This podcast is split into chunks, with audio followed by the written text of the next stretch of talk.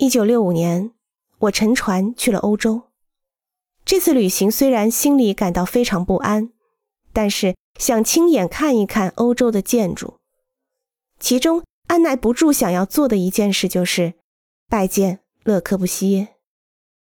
第一次接触到的欧洲建筑与我所了解的日本建筑完全不同。从与自然对抗似的矗立者的形象中。感觉到欧洲建筑的背后渗透着人的理性，存在着一种秩序感。我被他那强烈的力量感所震撼了。同时，通过观赏完全不同的西欧，反而更加强烈的意识到了日本。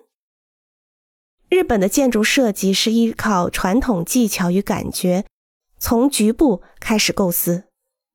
与此相反，欧洲建筑则是从逻辑构成的原理出发，即从整体出发，然后逐步向局部展开。在这一点上，不仅建筑这样，音乐可以说也是这样。前不久去世的吴满彻先生生前经常说：“日本的音乐重视局部，而缺乏整体的构成，因此缺少强劲感。”最终我也没有实现拜见勒柯布西耶的愿望，但是我尽情地观赏了许多古今著名的建筑，懂得了什么是现代。我开始深思日本为什么没有培育出现代建筑，现代具有什么样的意义。欢迎关注和订阅，这样可以第一时间收听到最新的节目。